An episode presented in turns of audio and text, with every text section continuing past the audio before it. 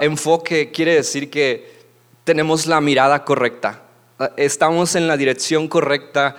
Eh, no es que estemos equivocados, sino que estamos viendo de una manera fija la persona correcta que es Jesús, pero tal vez está la visión un poco distorsionada, está así como medio borrosa. Entonces, tenemos el enfoque correcto, tenemos la dirección correcta, pero tal vez necesitamos enfocar un poco nuestra vida, nuestras oraciones. Hoy quiero hablarte sobre enfocar nuestra fe. Eh, eh, en este verso dice que Jesús es el autor y el consumador de la fe. Y quiero que, estas palabras eh, no las olvides durante la charla, que Jesús es el autor y el consumador de la fe, porque todos tenemos fe. Todos tenemos fe. En menor o en mayor medida, pero todos estamos creyendo en algo. Tal vez tú digas, no, yo no creo en nada, pues estás teniendo fe en no creer en nada. Así que eso es fe, estás creyendo en algo. ¿Y qué es la fe? la fe, ahí mismo, ahí mismo en Hebreos 11 se define como, yo creo que todos se saben este verso, que la fe es la confianza de que, verdad, de que en verdad sucederá lo que esperamos. Es lo que nos da la certeza de las cosas que no podemos ver.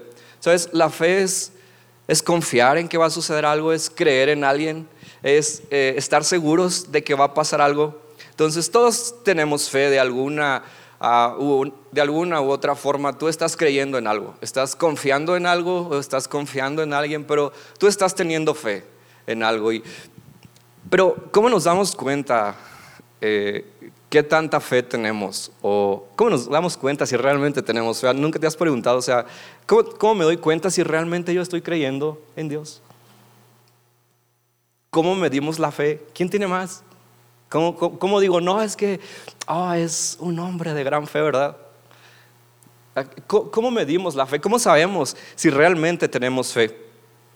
Eh, pues sabes, eh, casi siempre, casi el 100% de las veces, tu primer pensamiento o tu, o tu primer reacción ante una circunstancia, problema o no sé, ante tu vida es lo que crees. Si, si, si yo estoy en una, ah, digamos, llego, entro a una temporada eh, mala o diferente, digamos en el aspecto económico, ¿verdad? Eh, eh, me iba bien, ah, todo chido, Dios es mi proveedor, ¿verdad? ¿Cuántos? Entonces, eh, es porque me está yendo bien, pero de repente me despiden del trabajo, de repente me hacen una mala jugada y no me pagan un dinero, de repente me empieza a ir mal en mi economía. Tu primer pensamiento, tu primera reacción es lo que estás creyendo. Probablemente tu primera reacción es, Dios es mi proveedor. Oh, genial, esa es tu primera reacción y esa es tu fe. Pero la mayoría, la mayoría de nosotros, si somos sinceros, casi nuestros primeros pensamientos es, siempre me pasa lo mismo, ¿verdad? Sí, pues claro, la situación en México está complicada, ya se venía a venir, ya me habían dicho que no hiciera eso, pero ahí voy, ¿no? Entonces, nuestro primer pensamiento, nuestra primera acción que realizamos ante una circunstancia es definida como nuestra creencia, como nuestra convicción o nuestra fe. ¿Por qué? Porque es la respuesta más rápida. Es, es lo que tú crees lo que primero que piensas. O, te está yendo bien en alguna situación, o, no sé, X cosa, y tu primer pensamiento, tu primera reacción es, Dios es mi sanador. Eh, yo estoy seguro, yo estoy confiado en que Jesús pagó por mi enfermedad en la cruz. Eh, si esa es tu primera respuesta, déjame felicitarte. Qué increíble tu fe. Esa es tu fe, esa es tu creencia. ¿Por qué? Porque nuestra primera respuesta ante las diferentes situaciones de nuestra vida está definida como nuestra convicción o como nuestra fe. ¿Por qué? Porque es lo más rápido que pensamos, es, es lo que creemos. Y, está comprobado científicamente, hay una rama de la ciencia que se llama neurociencia. No sé si alguien ha, ha escuchado, ha estudiado un poco en neurociencia, pero dentro de la neurociencia hay algo que se llama plasticidad neuronal. Plasticidad neuronal es la forma en la que tú y yo aprendemos cosas. Por ejemplo, eh, yo no sé tocar el piano, ¿verdad? David sabe tocar el piano, la guitarra, sabe cantar otros instrumentos. Yo no sé porque yo nunca he practicado clases de música, ¿verdad? Pero si yo llego un día y me inscribo a una clase de, música para tocar el piano y, empiezo a practicar, empiezo a, tocar, a, a seguir las notas, en mi cerebro estoy creando una red como un camino eh, eh, como una línea neuronal que la siguiente vez que yo vaya y me siente en el piano va a ser más fácil que yo toque, porque yo ya lo practiqué. Entonces, si yo practico constantemente, estoy creando redes neuronales fuertes en mi cabeza que van a hacer que la siguiente vez que yo me pare en un piano, vaya a ser todo un máster, ¿verdad? Ya, voy a tocar bien chido. Y, ahí es cuando decimos que la práctica hacia el maestro, ¿verdad? Y en realidad sí, o sea, entre más practicas, más bueno eres en algo. Eh, eh, no soy de la idea de que todos, que, algunos tienen el don. No, es, es, por medio de la práctica. O sea, si tú ahora quieres aprender, pues ve y toma clases, ¿verdad? Y si practicas mucho, vas a ser muy bueno. Entonces, lo que tú, todos tenemos la misma capacidad de hacerlo, lo que tú quieras hacer, ve, inscríbete a algo, practícalo y vas a ser el mejor si practicas mucho. Pero si yo no voy, si yo no tengo la intención de aprender, pues en mi cerebro nunca va a existir esa información. Entonces, yo no voy a saber tocar el piano. Y prácticamente es esto, plasticidad neuronal. Aprendemos con la práctica y en nuestro cerebro se van creando esas redes neuronales fuertes que es enseñanza o es conocimiento adquirido y la próxima vez que lo hagamos pues ya vamos a saber. Y, ¿sabes? Funciona de igual manera con nuestras creencias. Si yo repito constantemente, ciertas frases o palabras o comportamientos o frases que alguien me repite, si lo hace constantemente, en mi cerebro van a comenzar a formarse esas redes neuronales, va a comenzar a trabajar en plasticidad neuronal. Entonces, si es repetidamente, ¿qué crees? Voy a empezar a creer eso. Si, si, yo en mi casa o no sé, en cualquier lugar donde esté, en mi trabajo, en el, o en el ambiente donde me desenvolví, si, lo que yo escuchaba es que, hey, eres un campeón, por años y por años y por años, ¿qué crees que yo voy a hacer? Un campeón. Y yo me, voy, yo me lo voy a creer, ¿no? Yo voy a ser un campeón. ¿Por qué? Porque alguien me lo repitió y me lo repitió y me lo repitió y se comenzó a formar en mi cerebro esa red. Entonces, cada que yo ah, hacía algo, y quedaba como en segundo lugar, digamos un ejemplo, no porque siempre, no, no es cierto. Entonces, eh, eh, eh, cada que yo hacía algo y que perdía o algo, en mi mente no era, eres un perdedor, no, porque ya estaba trabajada esa parte de mi cerebro, entonces lo que yo decía era, soy un campeón. Ok, quedé en segundo lugar, pero soy un campeón. Entonces, funciona igual con nuestras creencias. ¿Por qué ustedes creen en Dios? ¿Por qué? ¿Alguien se les habló de Dios y les repitió de Dios? Y les volvió a repetir y a repetir y a repetir. Porque yo creo en Dios. Tengo 28 años y, desde que yo nací, mis papás ya eran creyentes. Porque mis papás cada día y, cada día y cada vez que íbamos a la iglesia, entre semana y, y, fines de semana, y siempre en mi casa eran temas de Dios y de la iglesia y de Jesús, pues obvio, yo nací creyendo en Dios. Obviamente después esa creencia se forjó con experiencias, pero qué raro sería que yo dijera, yo no conozco a Dios o quién es Dios, ¿no? Si toda mi vida me lo han repetido, entonces con el paso del tiempo esa repetición de palabras, esa repetición de ideas forjó en mí una creencia, una convicción. Y eso se convirtió en mi fe, en mis creencias. Y, y la repetición de palabras, la repetición de, ideas, la repetición de comportamientos forja lo que nosotros somos o lo que nosotros creemos. Por ahí, eh, eh, yo no sé qué estés escuchando, ¿verdad? En tu casa, o yo no sé cuál es la forma en la que hables, pero eso que tú estás hablando, eso que tú estás escuchando, es lo que está forjando tus creencias, es lo que está forjando tu fe. Pero hoy, hoy es un buen día para enfocar nuestra fe en Jesús. Pero, ¿alguna vez te has preguntado cómo tenemos fe? ¿Cómo obtenemos más fe?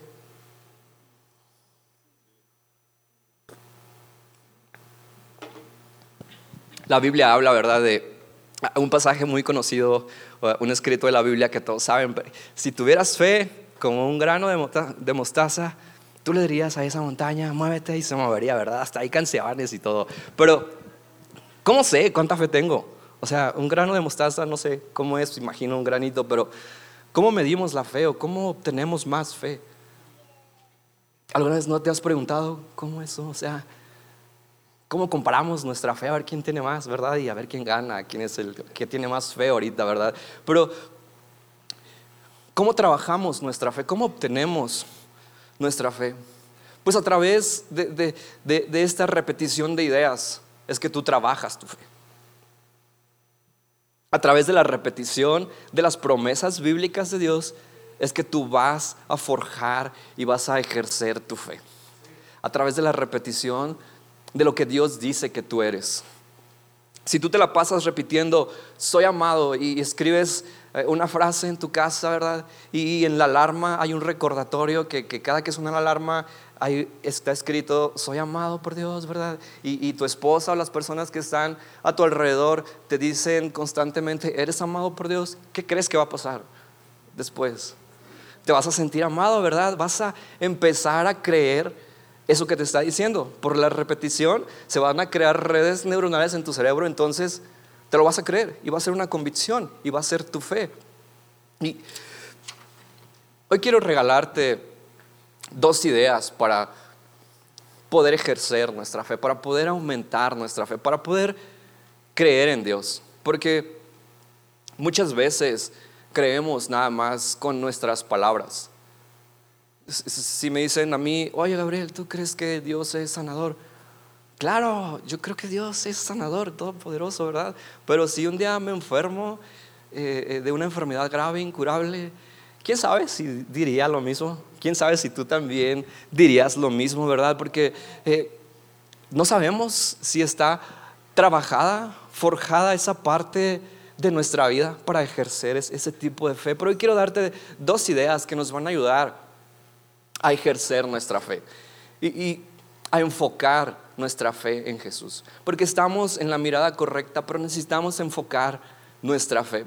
Y, es, y la primera idea es, el primer consejo es repetir, meditar, orar la palabra de Dios y sus promesas. Literalmente, repetir. Eh, eh, repítetelas todos los días. No es suficiente con que los domingos y, los miércoles alguien te las repita aquí, ¿verdad? Porque ahorita tú estás escuchando la palabra de Dios. No es suficiente, tienes que hacerlo diario. Diario, diario, repite, medita y ora las promesas de Dios en tu, vida. Tal vez hay una situación complicada en tu vida o algo que no estés creyendo. Eh, eh, eh a Dios. Y no es que estés mal, o sea, todos tenemos algo en lo que dudamos acerca de Dios. Tal vez es, es un Dios proveedor.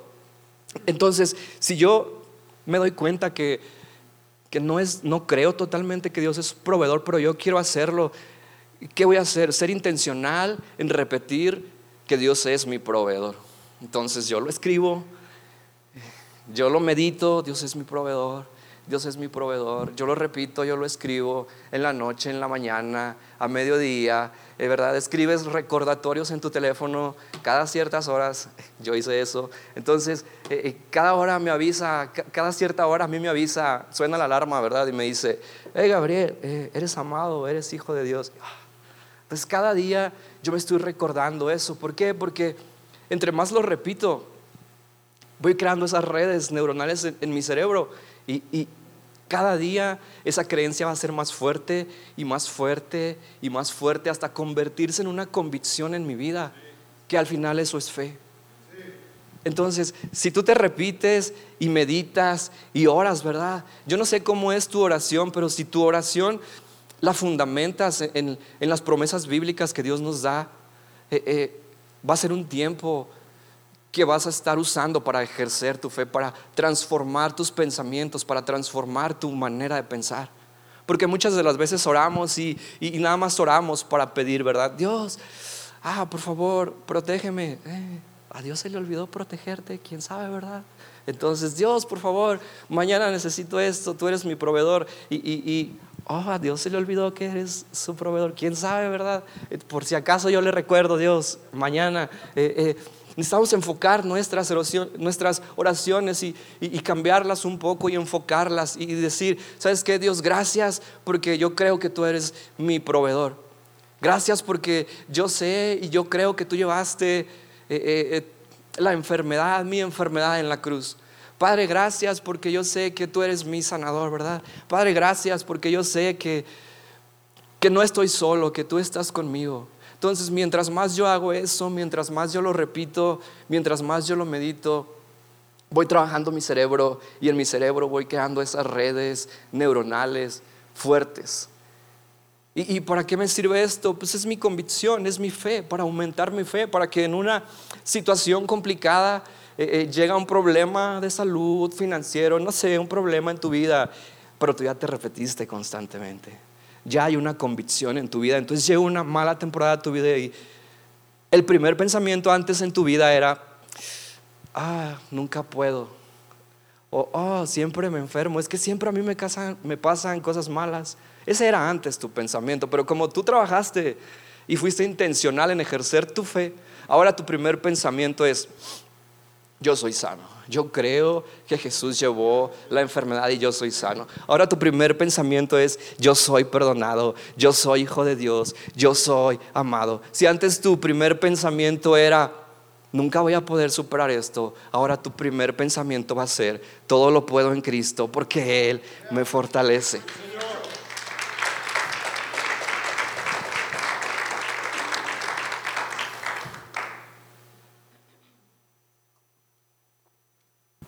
Recuerda, número uno, sé intencional en repetir, repetir las promesas, meditarlas, meditarlas, repítelas. Eh, en Deuteronomio 6, 6, si lo podemos poner en pantalla, eh, Dios les da un mandamiento al pueblo de Israel.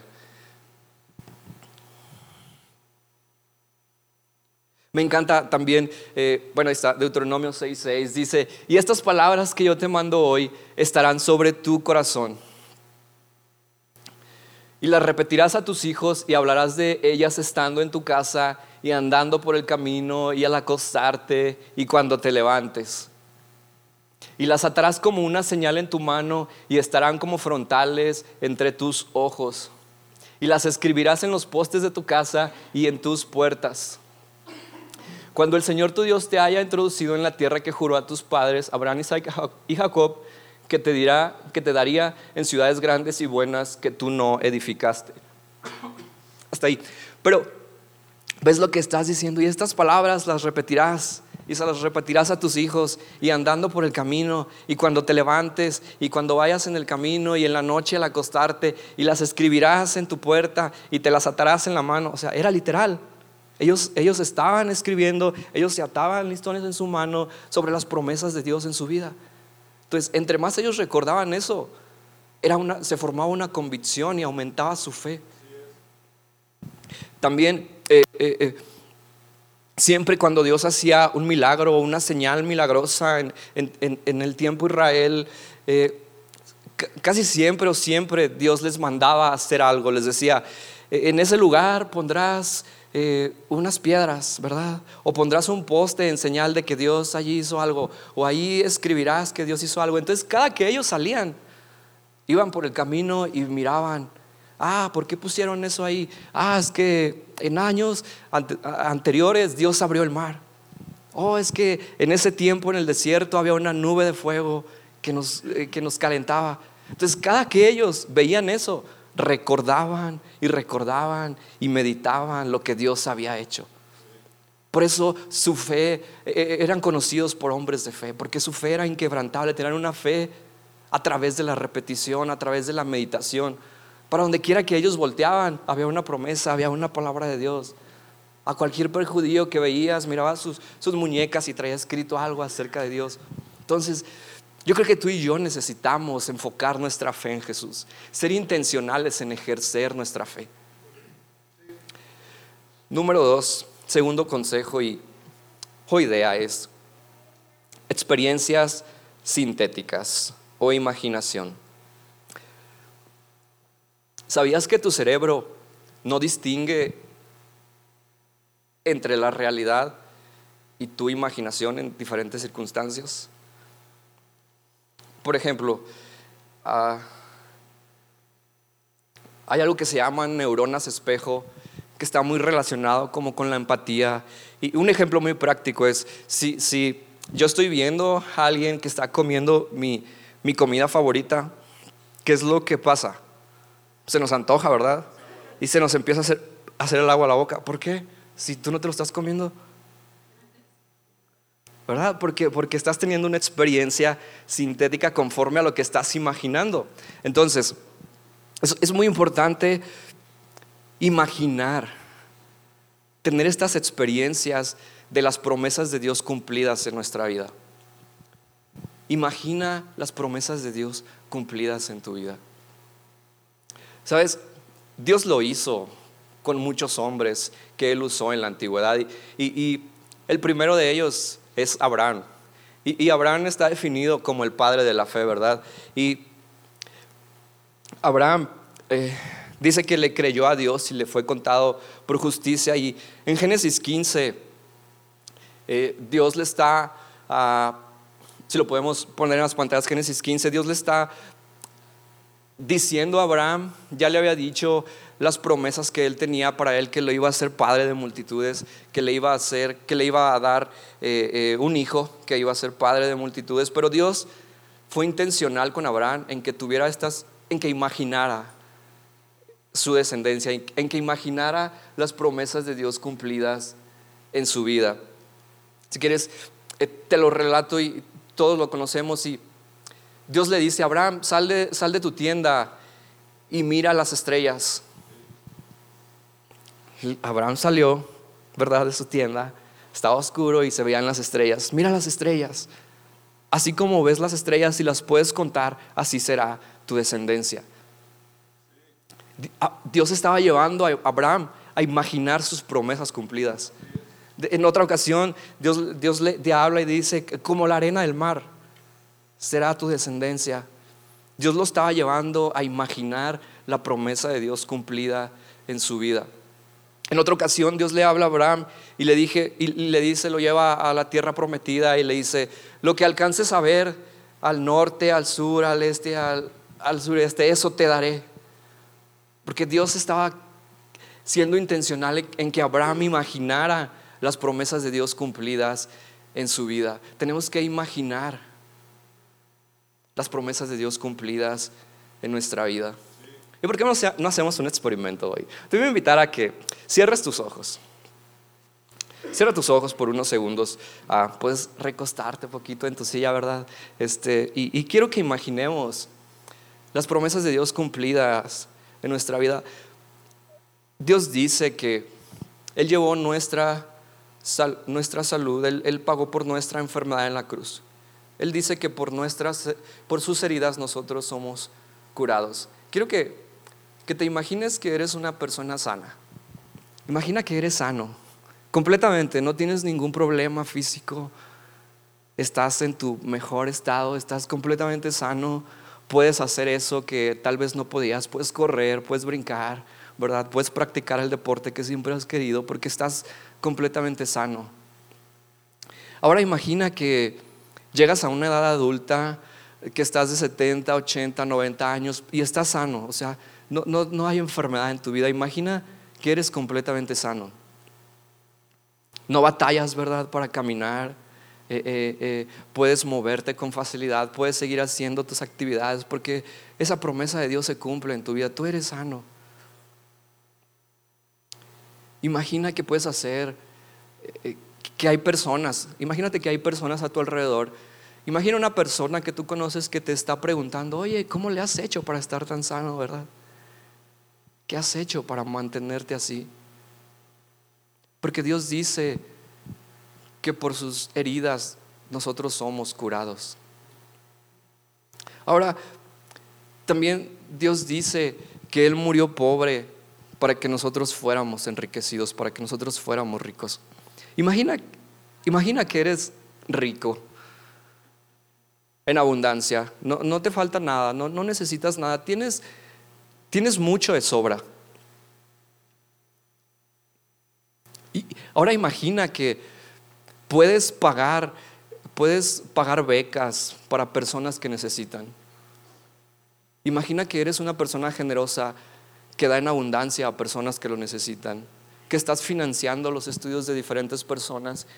Imagina que tienes tanto que creas centros de salud gratuitos para personas que no pueden pagar uno.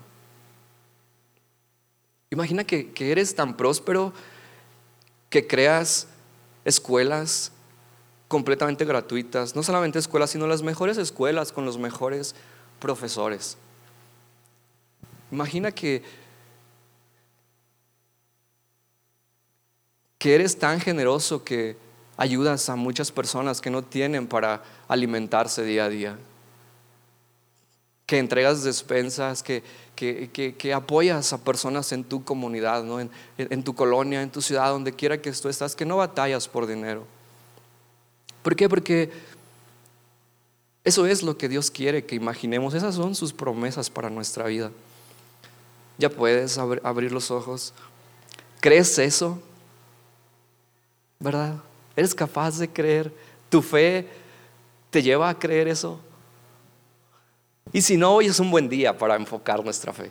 Hoy es un buen día para enfocar nuestra mirada en Jesús, que es el autor y el consumador de la fe. Y no es, no es, es, es, como eh, meditación barata, ¿verdad? Así como imagina y lo atraes. No, no, tampoco. O sea, al imaginar, tu, tu cerebro libera eh, una sustancia que se llama dopamina. Entonces, esta dopamina activa el circuito de motivación que provoca que sigas trabajando por lo que deseas. Entonces, Dios quiere motivarte a que trabajes por tus sueños. Nada resulta de la nada, todo tiene que imaginarse primero. La silla donde estás sentado, alguien la imaginó. Alguien la imaginó, alguien la pensó y dijo, ay, si hiciéramos una silla así, súper cómoda, de color gris, barata, económica, bueno, no sé si fue económica, ¿verdad? Pero si hiciéramos esto, eh, eh, pero alguien lo tuvo que imaginar. Un micrófono, ¿verdad? Dijo, alguien lo imaginó y dijo, no, es que no lo escuchamos. Yo creo que era alguien que estaba hasta atrás, que nunca escuchaba nada. Dijo, si creamos un artefacto que, pueda ampliar el sonido de la voz y, unos aparatos a los costados, atrás y adelante, que puedan emitir el mismo sonido y todos así, ah, eso, eso es una locura. o sea, ¿cómo puedes imaginar eso, verdad? Y hoy, gracias a esa persona, tenemos un micrófono y bocinas, ¿verdad? Y tú puedes escuchar clarito, pero no puedes tener lo que no has imaginado. No puedes tener lo que no has imaginado. ¿Qué, estás imaginando para tu vida? Probablemente eso que estás imaginando es lo que vas a obtener. Porque es, lo, es por lo que estás trabajando, es lo que te está motivando. Y, es el resultado que, que vas a obtener. ¿Por qué no imaginamos más? ¿Por qué no imaginamos las promesas de Dios cumplidas en nuestra vida? Entonces, consejo número dos, Imagina las promesas de Dios cumplidas en tu vida. Ten estas experiencias.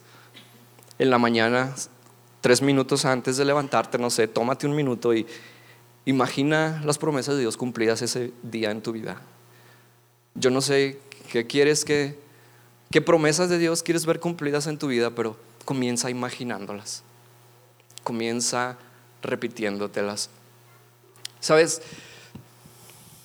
Ya para terminar, eh, hace como unos dos meses estaba, era una situación complicada dentro de, mi vida personal y, laboral y casi de todo, ¿verdad? Estaba muy frustrado porque, porque yo no veía las promesas de Dios cumplidas en mi vida, ¿verdad? Y yo decía, ¿por qué? ¿Verdad? Si Dios dice, ¿por qué no es? Y, yo estaba súper enojado y, frustrado y con ganas de irme de verdad lejos. ¿Alguna vez a alguien le ha pasado, ha tenido esa idea o nada más yo? Y, abandonar todo y decir, de todos ni pasa nada, pues ¿para qué hago, verdad? Y estaba enojado, molesto y, peleándome con Dios y, gritándole, ¿verdad? Y, bien enojado, gracias a Dios por su paciencia. Y, me acuerdo bien clarito que, que yo le dije, Dios, es que ¿por qué? ¿Por qué? no se cumplen tus promesas en mi vida. ¿Qué estoy haciendo mal, verdad? O, a los otros sí, a mí no, ¿verdad? Ese pensamiento es típico. O, yo, yo le estaba diciendo, pero ¿por qué? Y fue bien claro, como que yo creo que Dios me habló, el Espíritu me habló y me dijo, es que tú no me crees. Y yo así, pero ¿cómo no te creo, verdad? Yo sí te creo. Yo creo que tú eres mi proveedor, yo creo que tú eres mi sanador, ¿verdad? Mi ayudador. Y me dijo, exacto, es que tú crees que soy tu proveedor para el día, ¿verdad? Algo que tú puedes conseguir, ¿verdad? Fácil, lo que necesitas en un día. Y yo le dije, ah, sí. ¿Tú no crees que yo pueda hacerte la persona más rica del mundo? Y yo dije, bueno, Dios, o sea, pues estamos hablando, ¿verdad? Vamos a, poner los pies sobre la tierra. y, yo dije, no, la verdad no. O sea, yo no creo que... Y, y, eso me puso a pensar y dije, bueno, pues Dios no, tiene imposibles, ¿verdad? Y yo dije, ok, Dios, la verdad no te creo. Eh, creo que eres mi proveedor, el que me da lo que necesito cada día, ¿verdad? Pero algo que yo puedo conseguir, ¿verdad? Bien disfrazado ahí de creencia. Entonces, eh, ¿cómo te creo? Yo le pregunté, es, que yo quiero creerte.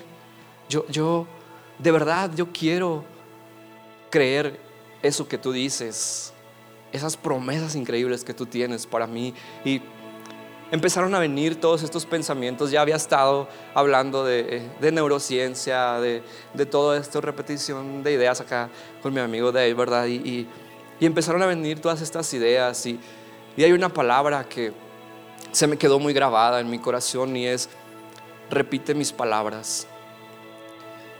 ¿Por qué? Porque para que una verdad de Dios, para que una promesa de Dios sea verdad en nuestra vida, primero tiene que ser verdad en nuestro corazón. Yo no puedo decir, o yo no puedo tener una promesa de Dios si, si, si no creo que es así. Entonces es por eso que necesitamos enfocar nuestra fe. Necesitamos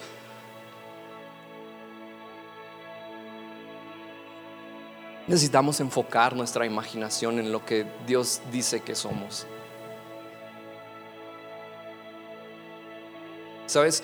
Y, me di cuenta que estaba yendo literalmente en contra de la voluntad de Dios. Porque Dios dice, tú eres más que vencedor. Y mis pensamientos eran, oh, yo nunca voy a poder, ¿verdad? Estaba realmente pecando porque iba completamente en contra de la dirección de Dios. Dios dice, tú eres mi hijo amado, y mi pensamiento es, nadie me quiere, ¿verdad? No, es que no. Y Dios dice, no, es que yo te amo. No, es que no. Y, parecía una pelea, ¿verdad? Y, y, tal vez tú te encuentras así con una situación en tu vida. Tal vez aún no has sido consciente, pero yo creo que hoy Dios va a hablar a tu corazón. Y, es momento de enfocar nuestras palabras, nuestra fe en Jesús. ¿Sabes? Jesús cree no solo cree, Él dijo que tú eres más que vencedor. Jesús dijo, y Él murió pobre para que tú seas rico. Jesús murió y Él dijo que sus dolores y por sus heridas tú eres curado. Jesús dijo que milagros mayores que los que Él hizo nosotros haríamos. Jesús dice que tú eres perdonado. Jesús dice que tú eres amado. Jesús dice que tú eres increíble. Jesús dice que lo que tú quieras hacer, tú lo puedes lograr, Él te dio la capacidad. Dios creyó tanto en ti que dio su vida. Porque dijo, yo creo que Manzano es el mejor papá. Yo creo que Braulio es el mejor ingeniero, ¿verdad? Yo creo por ellos. Yo lo creo tanto que voy a dar mi vida. No importa lo que sea, yo creo que ustedes son increíbles y yo voy a dar mi vida por ustedes, porque yo los amo. Y es lo que Jesús dice de nosotros. Y, nosotros le estamos creyendo a Dios.